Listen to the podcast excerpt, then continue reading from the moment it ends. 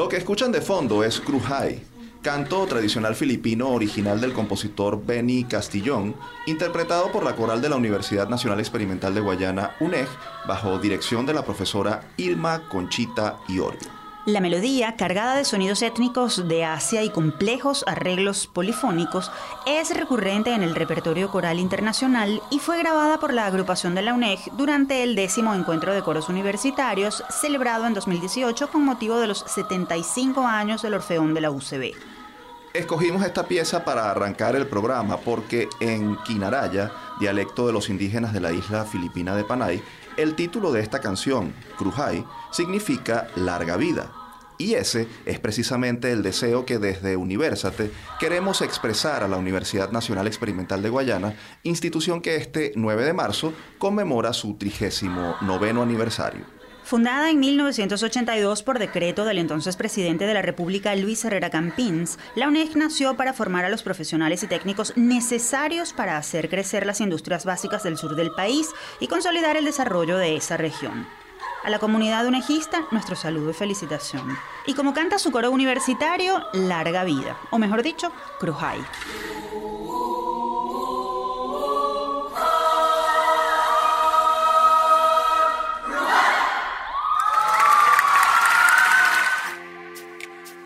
Les saludamos Efraín Castillo y Tamara Luznis. Y esta es una nueva edición de nuestro programa Universate, las voces de la Universidad Venezolana, transmitido a nivel nacional por el circuito Unión Radio. Este espacio es producido por Unión Radio Cultural y la Dirección General de Comunicación, Mercadeo y Promoción de la Universidad Católica Andrés Bello. En la jefatura de producción están Inmaculada Sebastiano y Carlos Javier Virgües. En la producción, José Ali Linares y Miguel Ángel Villamizar. Y en la dirección técnica están Fernando Camacho, Giancarlos Caraballo y Ricardo Carrero.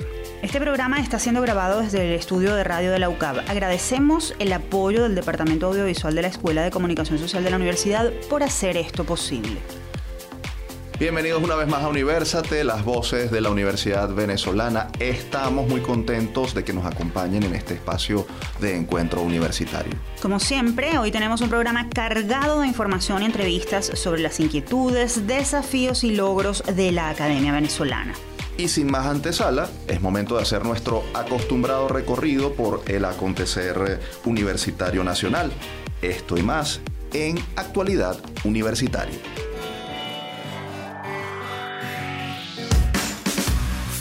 Comenzamos contándoles que la Federación de Asociaciones de Profesores Universitarios FAPUB declaró la emergencia laboral y llamó a sus agremiados a no reincorporarse ni bajo amenaza a dar clases en las próximas semanas, tal como ha instruido el Ejecutivo Nacional a partir de abril y lo han solicitado además representantes estudiantiles de varias instituciones públicas de educación superior. A través de un comunicado, FAPUP señaló que, y citamos, no es aceptable recurrir a medidas coercitivas para el regreso a las actividades bajo cualquier modalidad mientras no se creen las condiciones materiales indispensables que la hagan posible a saber, salario digno, ambiente sano, bioseguridad, servicios, incluido acceso a Internet, e insumos, equipos y material didáctico. Fin de la cita. La federación pidió que se aplique un plan de vacunación masiva a los docentes y anunció que las asociaciones profesorales se reunirán con los dirigentes estudiantiles para elaborar un plan de acción en defensa de las universidades, su autonomía y la calidad de la educación. También llamó a todos los trabajadores universitarios a emprender una agenda conjunta para defender los derechos laborales de salario, educación y salud. Las autoridades de la Universidad Pedagógica Experimental Libertador UPL denunciaron dos invasiones presuntamente apoyadas por efectivos militares en sus sedes de Caracas y Rubio, Estado Táchira. En el caso de Caracas, la irrupción ocurrió el pasado 22 de febrero cuando los irregulares ingresaron al terreno a través de la pista de atletismo que colinda con las instalaciones del Club de la Guardia Nacional. De acuerdo con testigos, los invasores talaron y quemaron varios árboles ante la presencia de personal docente que trató de detener tal acción, pero con la anuencia de un efectivo militar a cargo que habría asegurado que estaban autorizados por el comodato para usar ese sitio con fines recreativos. En el caso de la sede del Estado Táchira, el domingo 21 de febrero, la decana del Instituto Pedagógico Rural Gervasio Rubio, María Trinidad García, denunció la deforestación de una hectárea de terreno perteneciente a la sede de la universidad. La autoridad universitaria explicó que al trasladarse hasta el sitio constató la tala del terreno para fines desconocidos, lo que catalogó como un hecho irregular, de apropiación indebida del patrimonio institucional. En un comunicado, el Consejo Universitario de la UPEL exigió a los cuerpos de seguridad del Estado acciones inmediatas que sancionen a los responsables de este hecho. A estas invasiones se suman dos nuevos hurtos, uno ocurrido en el núcleo rural Luis Fermín de El Mácaro, en Turmero, Estado Aragua, de donde los antisociales sustrajeron cableado y equipos eléctricos que habían sido restituidos en 2020, luego de más de 30 robos a la institución. El otro tuvo lugar en el comedor de la sede de la UPL en Maracay, donde los delincuentes forzaron puertas y una de las ventanas y se llevaron utensilios de cocina y otros enseres. Cambiamos de tema porque al menos ocho estudiantes de medicina de la Universidad de Carabobo UC, quienes se encontraban realizando sus respectivas prácticas en la ciudad hospitalaria Dr. Enrique Tejera Chet en Valencia, dieron positivo al COVID-19. Así lo confirmó la decana encargada de la Facultad de Ciencias de la Salud, Milagros Espinosa. Debido a esta situación, las actividades académicas fueron suspendidas y los estudiantes contagiados que han presentado síntomas leves y han recibido tratamiento fueron aislados en sus hogares donde se recuperan de manera satisfactoria. La Universidad de Carabobo viene debatiendo el reinicio de clases semipresenciales y la Facultad de Ciencias de la Salud fue de las primeras en asumir el reto. Sin embargo, estudiantes, docentes y autoridades han exigido al Estado recursos para garantizar implementos de bioseguridad que reduzcan las posibilidades de contagio. Nos vamos a San Cristóbal, donde la empresa Andes Plast Recicla, en conjunto con docentes de Ingeniería Ambiental de la Universidad Nacional Experimental del Táchira, UNED, puso en marcha la primera escuela de reciclaje del país, cuyo objetivo es ofrecer formación ciudadana sobre la disposición de desechos sólidos contribuir a bajar los costos en el pago de camiones recolectores, así como también disminuir la contaminación en los espacios de disposición final de basura. El espacio, integrado por un equipo de 12 ingenieros ambientales y 12 ingenieros industriales, está desarrollando un programa académico que busca sensibilizar a organismos públicos, empresas privadas, comercios, comunidades y sectores educativos de todos los niveles sobre conceptos como reducción, reutilización y reciclaje de plástico y papel así como sobre la producción y consumo responsable en general. Volvemos a Caracas con otra buena noticia, porque la Universidad Católica Andrés Bello superó las expectativas planteadas con el Becatón UCAP 2021, jornada de recaudación de fondos que la institución convocó y llevó a cabo este 26 de febrero, con el fin de obtener recursos para financiar parte del programa de becas que atiende a más de 40% de los estudiantes de la universidad, quienes reciben un subsidio parcial o total del costo de la matrícula. La Casa de Estudios se había planteado un piso mínimo de recolección de 150 mil dólares y consiguió durante la actividad un total de 247 mil 279 gracias al aporte de 100 grandes donantes y decenas de particulares que aportaron desde Venezuela y varias partes del mundo. Al cierre de la actividad, que fue transmitida por radio a través del circuito Onda La Superestación y por internet a través de Vivo Play, el rector Francisco José Virtuoso expresó su agradecimiento a quienes hicieron posible alcanzar la cifra y reiteró el compromiso de la UCAP con la excelencia y la inclusión, asegurando que ningún estudiante ucavista se quedará fuera por razones económicas. Los organizadores indicaron que la campaña de recaudación se mantendrá activa hasta el 15 de marzo. Quienes deseen donar pueden ingresar a ucap.edu.co. BE.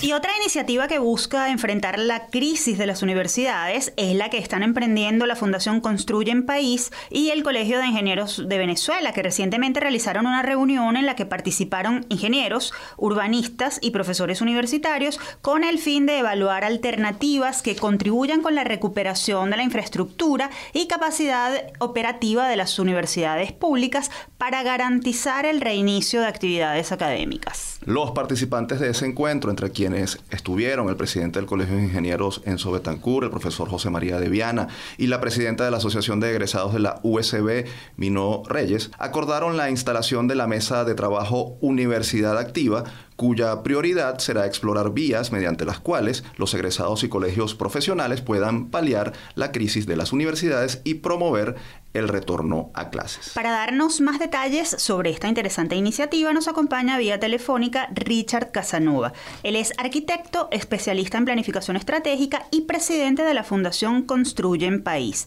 Bienvenido a Universate, arquitecto Casanova. Muchísimas gracias, Tamara. Muchísimas gracias por ahí por la oportunidad. Bueno, estoy a la orden para responder sus inquietudes.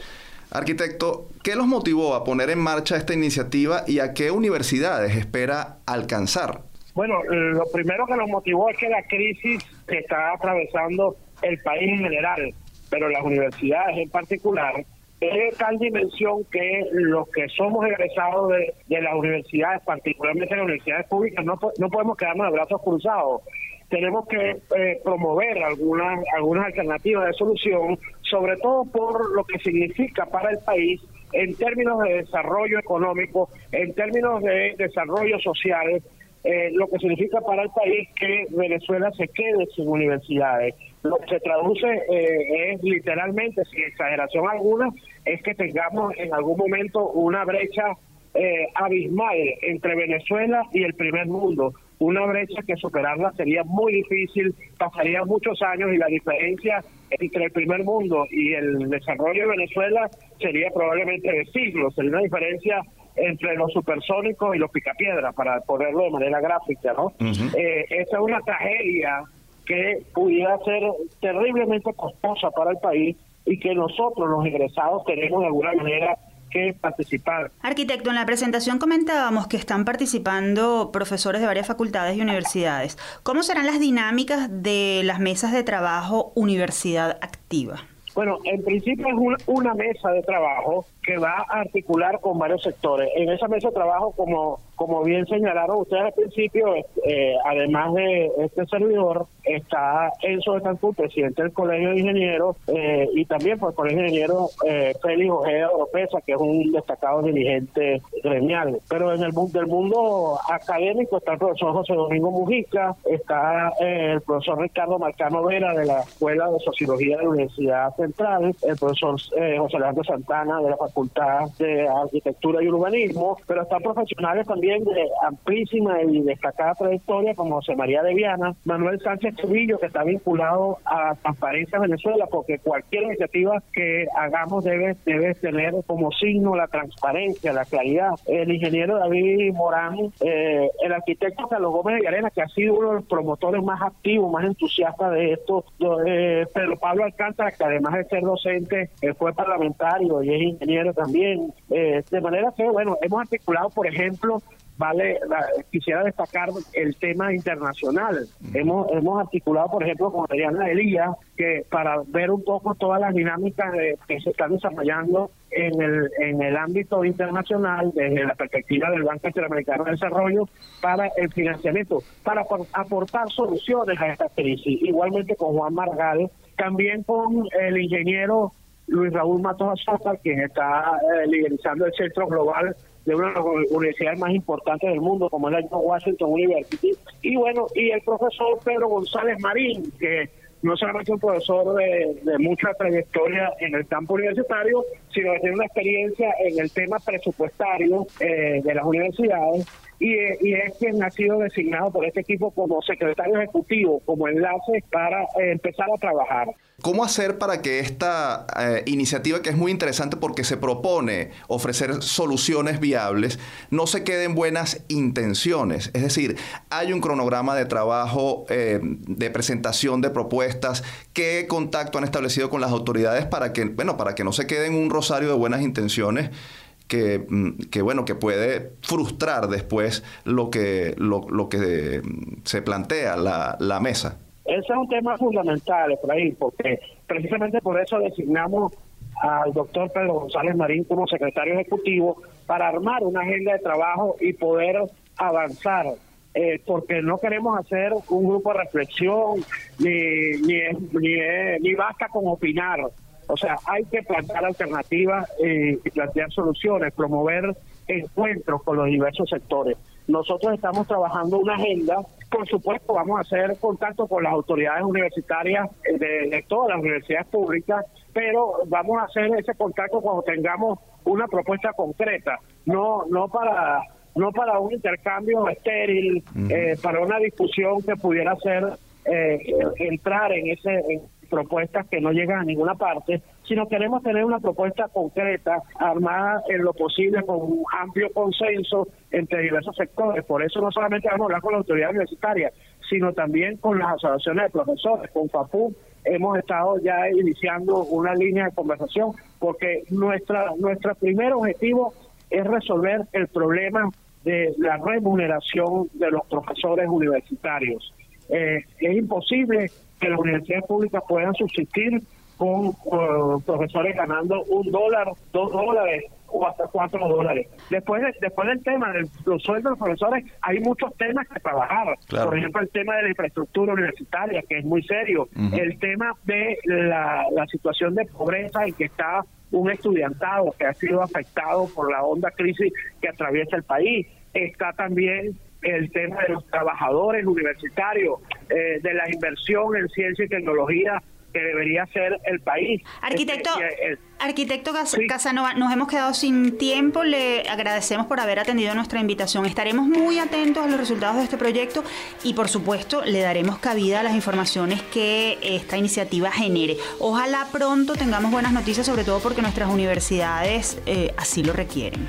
Muchísimas gracias a ustedes por la oportunidad y seguiremos trabajando, seguiremos en contacto y agradecemos todo el apoyo que puedan brindar desde los medios de comunicación, porque como dijimos, este es un problema que nos incumbe a todos, es un problema de la nación entera. Muchísimas gracias. Ustedes escuchaban a Richard Casanova, presidente de la Fundación Construyen País. Y recuerden, si desean más información sobre la mesa de trabajo Universidad Activa, pueden seguir la cuenta arroba construyen piso país en Twitter e Instagram. Y nosotros continuamos con Universate, las voces de la Universidad Venezolana. Les recordamos que pueden seguirnos a través de nuestras redes sociales. En Twitter e Instagram y Facebook estamos como arroba Universate Radio.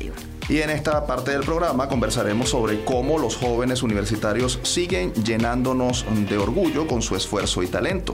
Quédense con nosotros porque vamos a hablar de unos dignos representantes de la generación 2020.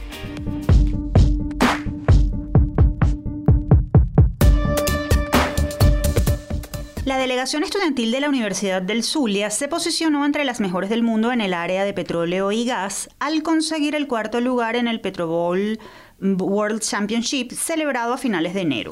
El campeonato que se llevó a cabo en formato virtual fue organizado por la Sociedad de Ingenieros Petroleros Internacionales, SPE por sus siglas en inglés, y enfrentó a equipos estudiantiles universitarios de todo el mundo en una competencia de cuestionarios de ritmo rápido que cubre aspectos técnicos y no técnicos de la industria de los hidrocarburos. Los tres primeros lugares del concurso fueron obtenidos por la Universidad de Oklahoma en Estados Unidos, la Universidad Tecnológica de Petronas, Malasia, y la Universidad Federal de Río de Janeiro de Brasil. Pero para conversar sobre este logro que nos llena de orgullo, nos acompaña desde el occidente del país Darwin Durán. Él es estudiante de Ingeniería en Petróleo de la Universidad del Zulia y miembro de la Sociedad de Ingenieros Petroleros Internacional de la Universidad del Zulia. Bienvenido a Universate Darwin y felicidades por este logro. Muchas gracias, Tamara, y muchas gracias, Efraín, por, este, por esta oportunidad. Darwin, cuéntanos detalles de la competencia, contra cuántas agrupaciones y de cuántos países mm, fueron los enfrentamientos que ustedes tuvieron que eh, llevar adelante en la competencia. ¿Cómo fue ese proceso de preparación? Ok, Efraín, te comento. El Petrol es una competencia de respuestas cortas, como de una trivia. este, esos fueron 32 equipos del mundo, de 32 diferentes universidades, que bueno, pasan un proceso de selección y de, de, competencias regionales primero y bueno, luego clasificamos al, al, Mundial que es el World Champion. ¿Cuál fue el reto más difícil que tuvieron que enfrentar como equipo y cómo lograron resolverlo? Sobreponernos a la, a la situación de, de, de, nuestro país, sin duda alguna, es complicado, pero bueno, fue un desafío para todos nosotros. Tuvimos que poner, yo creo que el 200%, incluso mucho más que otros países del mundo, porque si todos sabemos la, la situación de nuestras universidades públicas, eh, eh, son, es un desafío para nosotros los estudiantes, pero sin duda alguna te logramos sobreponer eso como equipo, con unidad y con, con mucha perseverancia. ¿Cómo logró la delegación de la Universidad de Zulia convertirse en una de las eh, cuatro más destacadas de la competencia? ¿Qué tipo de conocimientos pusieron en práctica y los diferenciaron a la hora de, de, participar y de responder estos cuestionarios? Ok, sin duda alguna, eh, los conocimientos de la universidad de todos nuestros profesores ayudaron de gran manera. Eh, creo que son los cimientos para, para nuestro nivel técnico.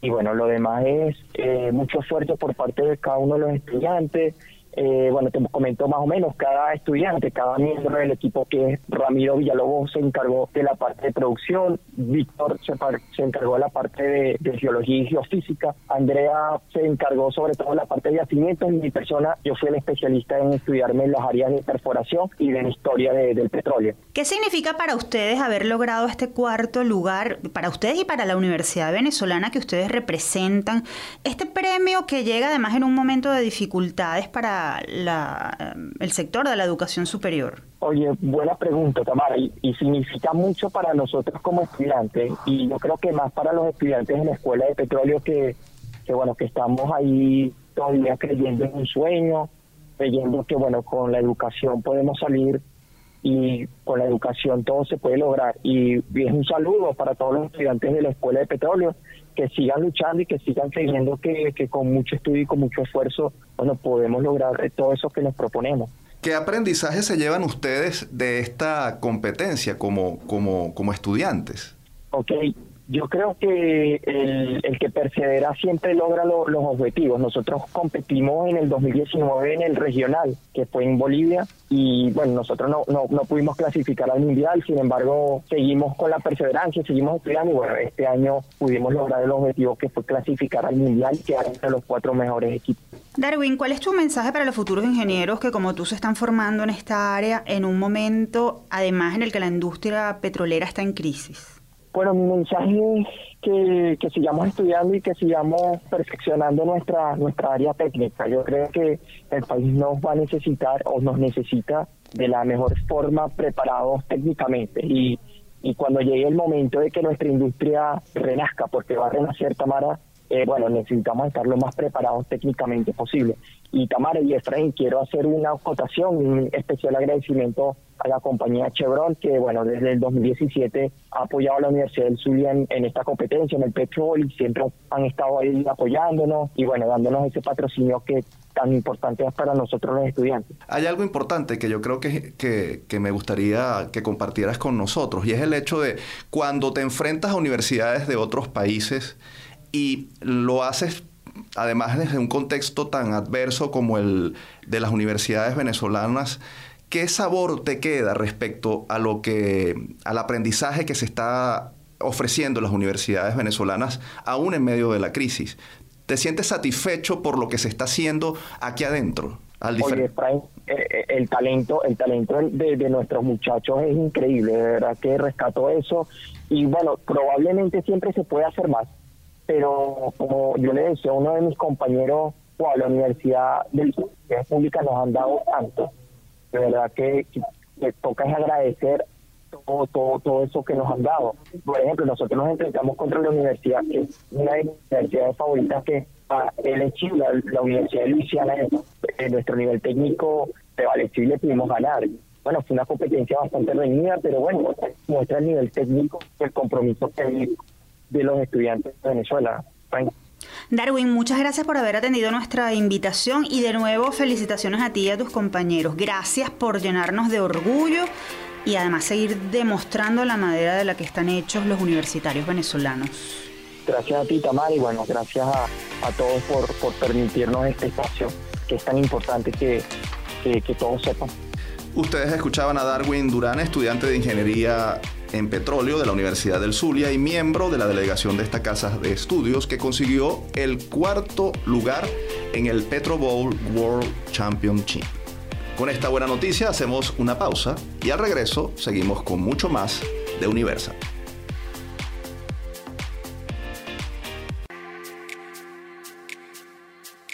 Seguimos con más de las voces de la Universidad Venezolana. Recuerden que estamos al aire a nivel nacional por el circuito Unión Radio. También pueden seguir nuestra transmisión a través de www.unionradio.net.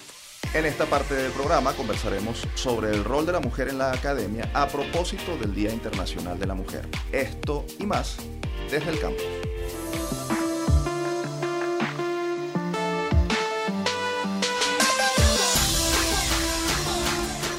Este 8 de marzo se conmemora el Día Internacional de la Mujer y para Universate es muy importante destacar cómo las féminas hemos logrado ser reconocidas en áreas como la ciencia, la historia, el arte y la educación, así como también los retos y obstáculos relacionados con la igualdad de género. En el mundo académico, las mujeres juegan un rol fundamental, pues muchas forman parte o han puesto en marcha cientos de proyectos que sin duda alguna han aportado al desarrollo de la universidad y el país. Esto sin contar con que son varias las que ejercen roles importantes como rectoras, secretarias generales, decanas y directoras de escuela, entre otras funciones. ¿Qué tan equiparados están los hombres y mujeres en el ámbito universitario venezolano y latinoamericano? Hay razones para celebrar este 8 de marzo el Día de la Mujer, al menos en el mundo de la academia. Precisamente para conversar sobre este tema nos acompaña en el estudio la profesora Magali Vázquez González. Ella es abogada, doctora en Derecho y secretaria de la UCAP. Bienvenida nuevamente a Universate, profesora. Bueno, muchas gracias a ustedes por la invitación. Gracias, profesora. Profesora, usted ejerce un rol fundamental como integrante del cuerpo de autoridades de la universidad privada más prestigiosa del país, la UCAP. A propósito de este Día Internacional de la Mujer, ¿cree usted que existe igualdad de género dentro de la academia? Porque, por ejemplo, la UNESCO señala que en América Latina solo 18% de los rectores de las universidades son mujeres. Bueno, si nos atenemos a los datos de la UNESCO, indudablemente que no se cumple con esa paridad de género, ¿no? Este, en el caso venezolano, no puedo decir datos exactos, pero digamos que un paneo que uno hace a nivel nacional en relación con eh, la condición de rectora de, alguna universidad, una universidad bien pública o de gestión privada, es evidente que el número de rectores eh, sobrepasa al número de rectoras.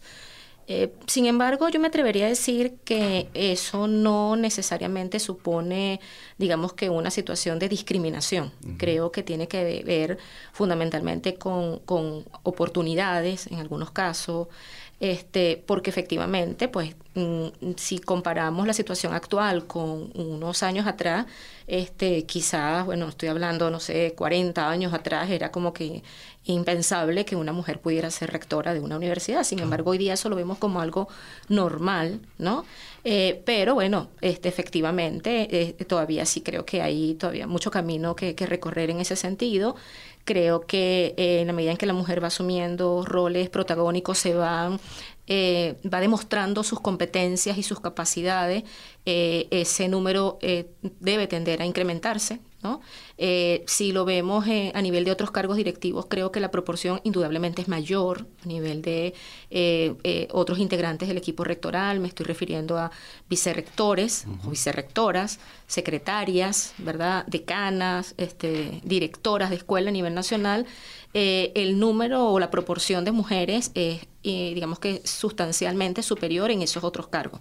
¿no? la diferencia sí se mantiene actualmente a nivel de las rectorías. Profesora Vázquez, ¿cómo han evolucionado las oportunidades para ambos géneros? Quisiéramos que nos contara su experiencia particular, eh, porque usted llegó a ser o, es la secretaria de la UCAP. Bueno, yo diría que en el caso de la universidad no ha sido determinante para ocupar un cargo este, directivo la condición de hombre o mujer. Yo creo que nuestra universidad en ese sentido ha sido bastante igualitaria. Este, yo, yo particularmente tengo cierta resistencia al tema de las cuotas, que tenga que haber una cuota porque sí, porque yo creo que es un tema de capacidades, que es un tema de competencias, de actitudes, pero nuestra universidad eh, es bastante igualitaria. Y yo eh, ahorita, por ejemplo, eh, si hacemos una revisión de, del número de mujeres que integra nuestros este, cuerpos directivos, pues vamos a ver que está bastante equilibrado.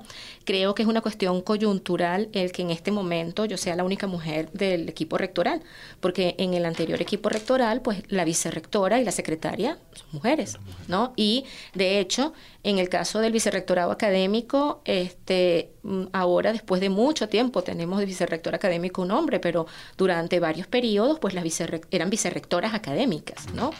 Este, eh, sí, mm, a nivel de los decanatos hemos tenido varias decanas, eh, varias decanas, actualmente solamente hay uno, una, y fíjense que este, además de la Facultad de Ingeniería, que es una facultad además generalmente integrada en su mayoría por hombres, sin embargo es una decana. Y a nivel de directores estamos casi que tablas en el caso de, la UCAP, nosotros 23 eh, escuelas, sumando eh, la, la, extensión de Guayana, de 23 escuelas, pues, y 12 eh, están dirigidas por hombres y 11 por mujeres. Es una proporción bastante este, paritaria. Ahora, profesora, entendemos que la presencia femenina en el ámbito universitario ha ido evolucionando, como, como, como usted comentaba al, al, principio, con el paso de los años. ¿Cómo es la proporción hombres-mujeres en la academia a nivel profesoral y estudiantil? partiendo de la experiencia, por supuesto, de la UCAP. ¿Cuál es la realidad, por ejemplo, en la universidad, si hay más mujeres estudiantes, más mujeres profesores, y si eso ha, ido también eh, cambiando de alguna manera hacia la igualdad? Sí, bueno, yo creo que ha habido además momentos en que eh, atendiendo a las titulaciones, este, por ejemplo, durante un tiempo, pues era normal que hubiese más muchachos, estudiantes, más, estudiantes varones en ingeniería que, por ejemplo, en humanidades, ¿no? Yo creo que eso ha ido poco a poco equilibrándose y eh, hoy día, por ejemplo, nosotros tenemos al cierre de, del semestre que, que, acaba de concluir hace apenas una semana, teníamos eh, activos, o tuvimos como, como activos 8.055 estudiantes en total. Y de, ese, de esa población, eh, más del 50% estaba conformado por mujeres. 4.081 estudiantes mujeres. O sea que más del 50% de la población estudiantil eh, en la UCAP pues está conformada por mujeres. En el caso de los profesores eh, no llega a superar el 50% eh, la condición de profesoras, pero también sigue siendo bastante igualitaria o, está bastante equilibrada. ¿no? En el caso de, la sede principal de aquí de Caracas, eh, en el semestre que, acabamos de concluir, pues tuvimos 758 profesores en total, de los cuales 324 somos mujeres. ¿no? Entonces estamos hablando de un 42% de, de mujeres. Y en el caso de la extensión de Guayana, tuvimos 230 profesores en total activos y de esos 230, 110 este, mujeres. Entonces allí la proporción es un poco mayor, 47% de profesoras en la extensión Guayana. Profesora, en días recientes leíamos eh, cifras de la UNESCO según las cuales menos del 30% de los investigadores científicos en el mundo son mujeres. Ya usted nos ha aclarado que no es partidaria de esas cuotas, de esas cuotas de presencia eh, de mujeres, pero indudablemente sigue habiendo una brecha. ¿Qué hacer para vencer esas diferencias y para aumentar las posibilidades de las mujeres? Mira, yo siempre he sostenido que aquí hay un tema cultural muy difícil de abordar, pero que las mujeres tenemos el compromiso y la obligación de seguir trabajando para que eso cambie. ¿Por qué? Porque, bueno, efectivamente en, algunos, en algunas áreas hay una discriminación no declarada. Yo me refería, por ejemplo, al caso de nuestra universidad y me atrevo a decir, pues, con, con, con este, digamos que estoy plenamente convencida que en el caso nuestro el, el género no es una situación, situación que ha privado, ¿no?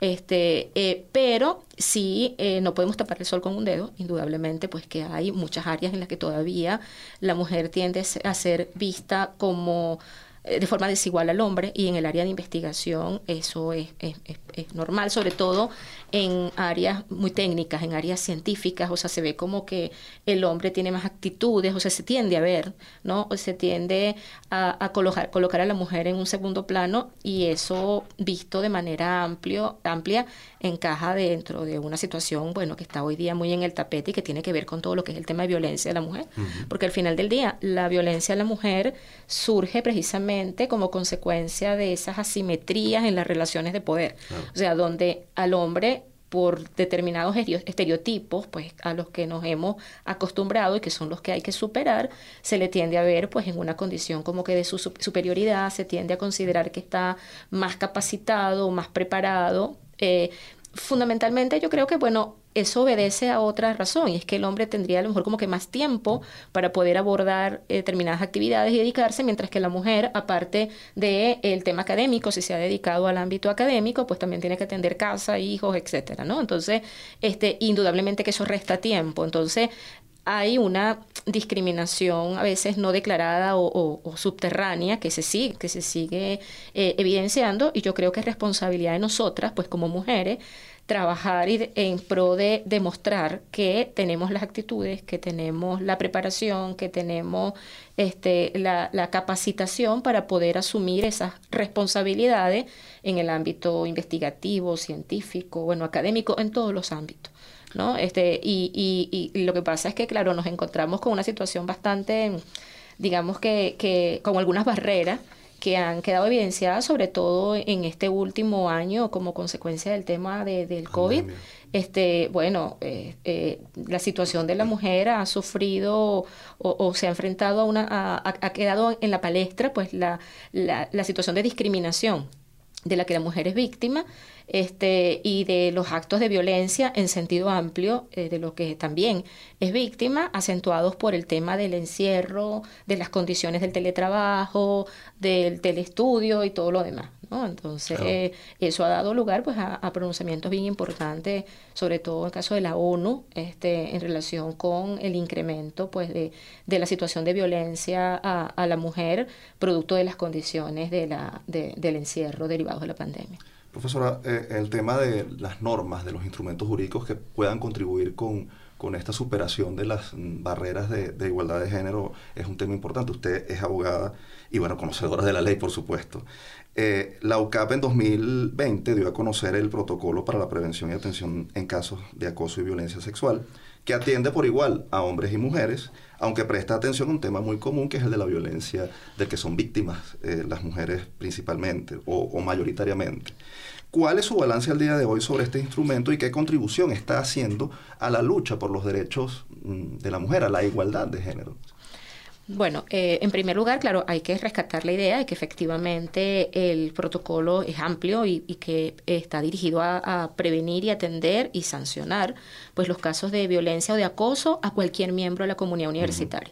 Pero ciertamente, pues este, hay que reconocer también que la que generalmente suele ser víctima de esos actos de acoso, pues es la mujer. Y en este sentido, pues eh, indudablemente que el protocolo constituyó un gran avance desde el momento en que nos convertimos en la primera universidad venezolana, además en aprobar un instrumento de esta naturaleza, este, estamos claros en que el tema normativo no es, eh, no es la solución o no es la única, la, única medida que se puede implementar para atacar el problema, pero el hecho de que haya un marco normativo indudablemente que ayuda.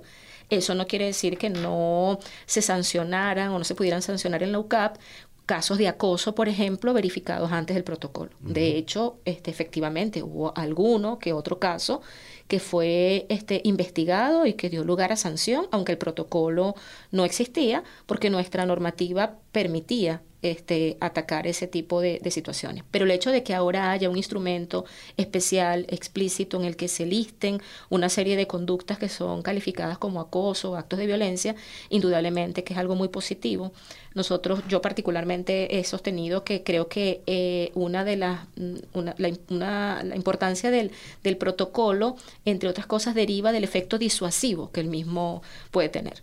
Por cuanto este, el hecho de que haya ahora digamos que certeza en cuanto a los miembros de la comunidad universitaria de que esas conductas son consideradas como contrarias a lo que debe ser el, el quehacer y, y, la, digamos que el convivir en la, en la, comunidad universitaria, que la universidad haya declarado expresamente en el protocolo pues una posición de cero tolerancia a ese tipo de, de conducta es algo muy importante. Nosotros ahorita estamos todavía en todo lo que es el proceso de, de formación, ¿verdad? Ahorita estamos por aplicar, ya visto que acaba de concluir el semestre, vamos a aplicar un instrumento que, que prevé el protocolo para medir, para evaluar qué tanto conocimiento tiene nuestra comunidad universitaria de la existencia del protocolo, de la ruta de atención que el mismo contempla, de las instancias que están involucradas en su aplicación y ese instrumento se va a aplicar por igual a estudiantes, a profesores y a personal administrativo en la universidad.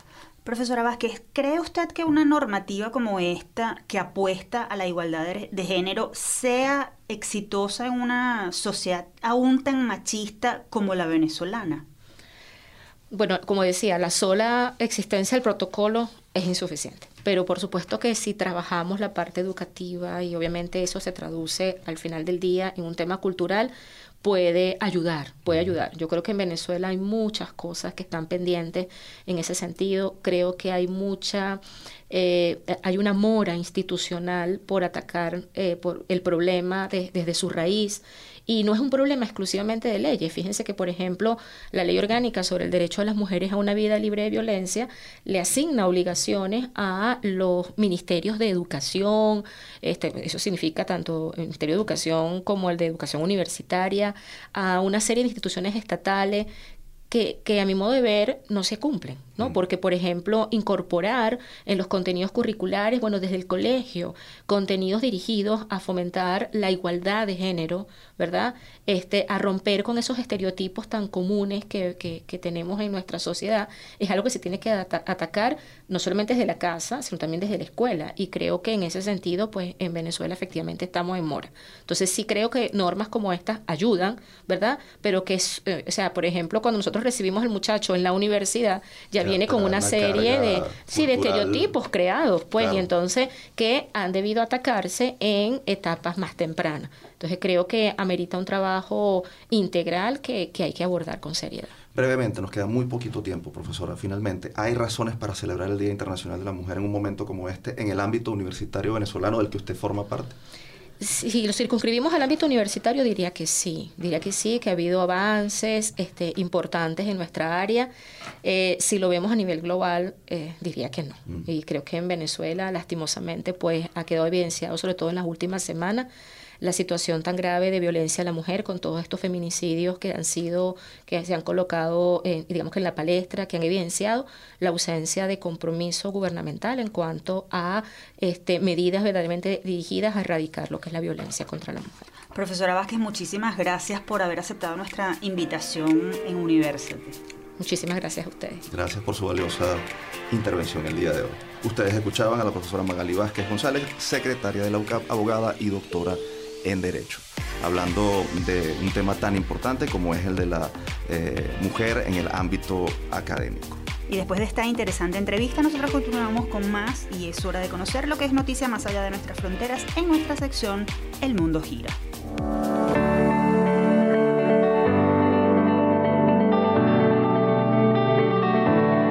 Les contamos que en la Universidad de San Carlos, USAC, la única institución de educación superior pública y autónoma de Guatemala, celebró 345 años de su fundación.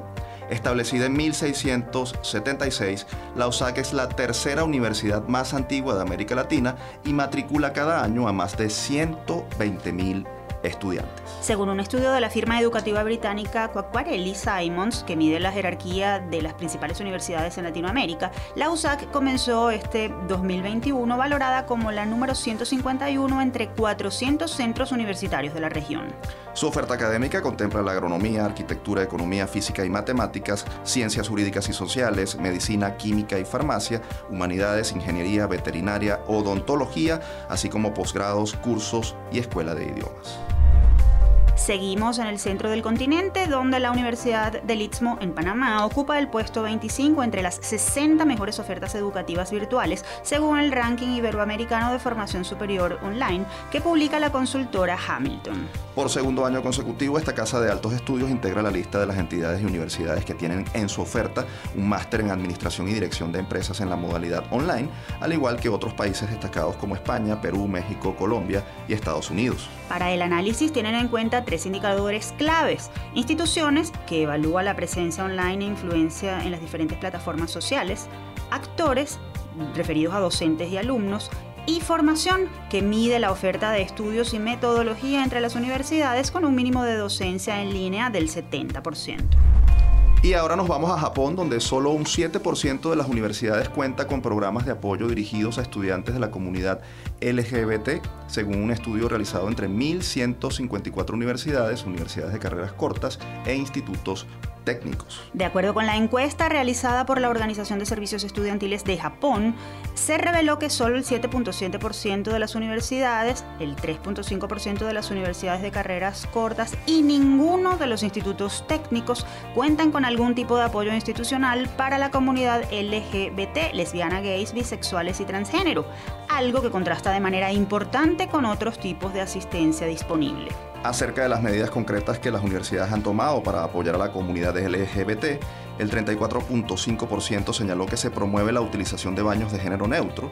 Además, el 30.1% dijo que se ofrece atención individual u horarios exclusivos en los que no están presentes otros estudiantes para los exámenes médicos de rutina y el 26.2% afirmó que tanto en las ventanillas de atención como en las clases se respetan los nombres elegidos por los alumnos. Por otra parte, el 16.6% de las universidades, el 10% de las universidades de carreras cortas y el 14% de los institutos técnicos dijeron que las consultas estudiantiles relacionadas con asuntos LGBT han aumentado.